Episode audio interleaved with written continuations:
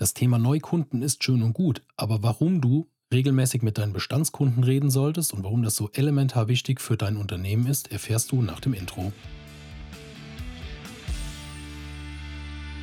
Viele kommunizieren auf den unterschiedlichen ähm, Social-Media-Kanälen immer um die Neukundengewinnung, um die neuen Mitarbeitergewinnung. Aber was ich merke oder feststelle, ist, was viel, oder was viel vernachlässigt wird, ist einfach das Thema Bestandskunden. Du, ähm, ich bin auf das Thema aufmerksam geworden, weil ich gerade für einen Kunden einen Newsletter aufgesetzt habe oder den Newsletter mit dem Kunden gemeinsam entwickelt habe. Und ähm, dann habe ich irgendwann gefragt, wie sieht es denn aus mit Bestandskunden? Habt ihr irgendwie eine Kontaktliste oder was auch immer? Und dann kam irgendwann, ja, Moment, ja, ja klar, wir haben noch eine Liste, da sind E-Mail-Adressen, Namen, Telefonnummern teilweise hinter, die umfasst mittlerweile roundabout 5000 Personen. Wo ich mir dann denke, Warum liegt die Liste da rum? Warum werden diese Kunden nicht explizit mit Content bespielt, sei es über ein Newsletter oder über irgendein anderes Format? Aber die Bestandskunden, die haben ja in der Regel schon mal irgendwann bei dir einen Kauf getätigt, die sind schon mal irgendwann mit dir in Berührung gekommen. Natürlich gibt es auch welche positiver und negativer Natur, wo du dir denkst, okay, die brauche ich nicht nochmal in meinem Bereich drin. Aber auch das kannst du dir ja, wenn du ein CMR, äh, Entschuldigung, ein CRM-System nutzt, kannst du dir auch dazu Notizen machen. Kannst wirklich zu jedem Kunden aufschreiben, wie war ähm, der Projektverlauf, wie war die interne Kommunikation, hattest du viel Wartezeiten oder so. All das kannst du dir runter notieren. Wer war dein Ansprechpartner im laufenden Projekt? Haben zwischendurch die Ansprechpartner gewechselt? Es gibt ja unzählige Möglichkeiten, da bin ich auch jetzt gerade aktuell gar nicht der richtige Ansprechpartner für. Wenn du da irgendwo Unterstützung und Hilfe brauchst, gebe ich einfach mal die uneingeschränkte Empfehlung weiter an die Vertriebsmaschine Sascha Kleisner und Daniel Ströbel. Da habe ich mit Sascha habe ich auch eine Podcast-Folge aufgenommen. Einfach mal auf LinkedIn danach suchen. Da ähm, bekommst du auf jeden Fall auch im Bereich CRM-System einige Tipps und Hinweise, wie du das Ganze aufsetzen kannst. Aber zurück zum Thema. Was machst du jetzt mit den ganzen Kontakten? Warum? Du hast ja aus irgendwelchen Gründen mal die Kontakte gesammelt. Und ja, jetzt habe ich da die ähm, Liste hochgeladen oder habe die in das E-Mail-Programm hochgeladen mit knapp 3000 oder 3500 Kontakten. Und die bekommen jetzt einmal die Woche ab nächsten oder übernächsten Monat bekommen die Content zugespielt in Form eines Newsletters. Sie bekommen Rabattaktionen, wenn es welche gibt, kriegen nur die Newsletter-Abonnenten zugespielt. Und da ist für mich eigentlich das Thema, jeder hat einen ganzen Schwung Bestandskunden, die aber dann, ja, man hofft darauf, dass die irgendwann von selber nochmal wiederkommen, aber oft ist ja wirklich der Fall, der Kunde hat bei dir eine Maschine oder eine Anlage, Vorrichtung, was auch immer bestellt und dann ist das Thema durch, Problem wurde gelöst, aber jetzt kann es ja zum Beispiel ein oder zwei Jahre später sein, dass der Kunde ähm, wieder die gleiche Anforderung hat und jetzt hat in dem Bereich aber der Mitarbeiter gewechselt. Und der neue Mitarbeiter hat dich gar nicht auf dem Schirm.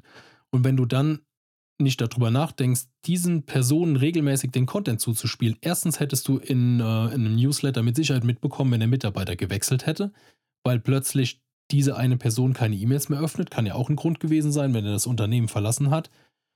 Und dann, dann hättest du ja darauf reagieren können. Dann wäre der neue Mitarbeiter reingekommen, dann hätte man einen Termin ausmachen können, Telefonat. Ja, wir haben vor einem Jahr schon mal zusammengearbeitet, da ging es um dieses Projekt und ähm, den und den Abschluss haben wir da gemacht. Wenn nochmal irgendwie Fragen in dem Bereich sind oder ihr Unterstützung benötigt, hier sind unsere Kontaktdaten fertig. Und es wird sich einfach zu sehr versteift auf das Neukundengeschäft, was mit Sicherheit auch wichtig ist. Aber Neukunden zu generieren, kostet deutlich mehr, als einen Bestandskunden zu reaktivieren. Weil die musst du die sind durch diese Kundenreise, durch diese Customer Journey ja alle schon mal durchgegangen. Von der Bewusstseinsstufe, ähm, keine Ahnung, lösungsbewusst, problembewusst, Entscheidungs-, äh, also die, ähm, sie sind alle schon mal durch den Entscheidungsprozess durchgegangen und wissen ganz genau, du hast das Problem gelöst. Die haben vielleicht selber sich Notizen gemacht, was ist gut gelaufen, was ist schlecht gelaufen und du kannst dich halt darauf beziehen.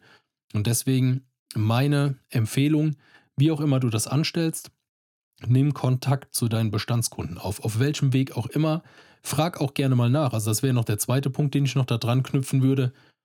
Auch immer mal wieder mit den Bestandskunden in Kontakt kommen, um einfach rauszu, um rauszufinden, was gibt es da aktuell für Probleme, für ähm, Herausforderungen, die die zu meistern haben, um einfach auch, wenn du Content produzierst, Ideen zu bekommen, welcher Content ist jetzt für die Zielgruppe relevant dann ist es keine Raten. Also du kannst dir mittlerweile durch unzählige Tools wie JetGPT und Google Bart und was auch immer, gibt es ja unzählige AI-Lösungen für.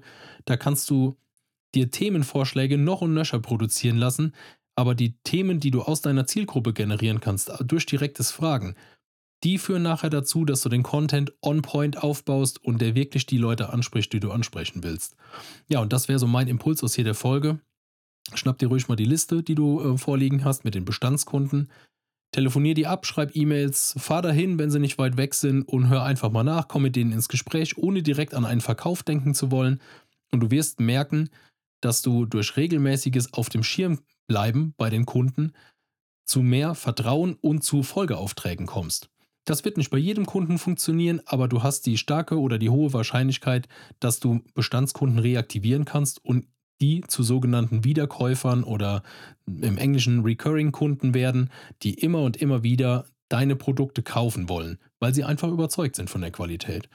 Ja, und mit dem Impuls bin ich raus für heute und sag auf Wiedersehen und bis zur nächsten Folge. Mach's gut. Ciao.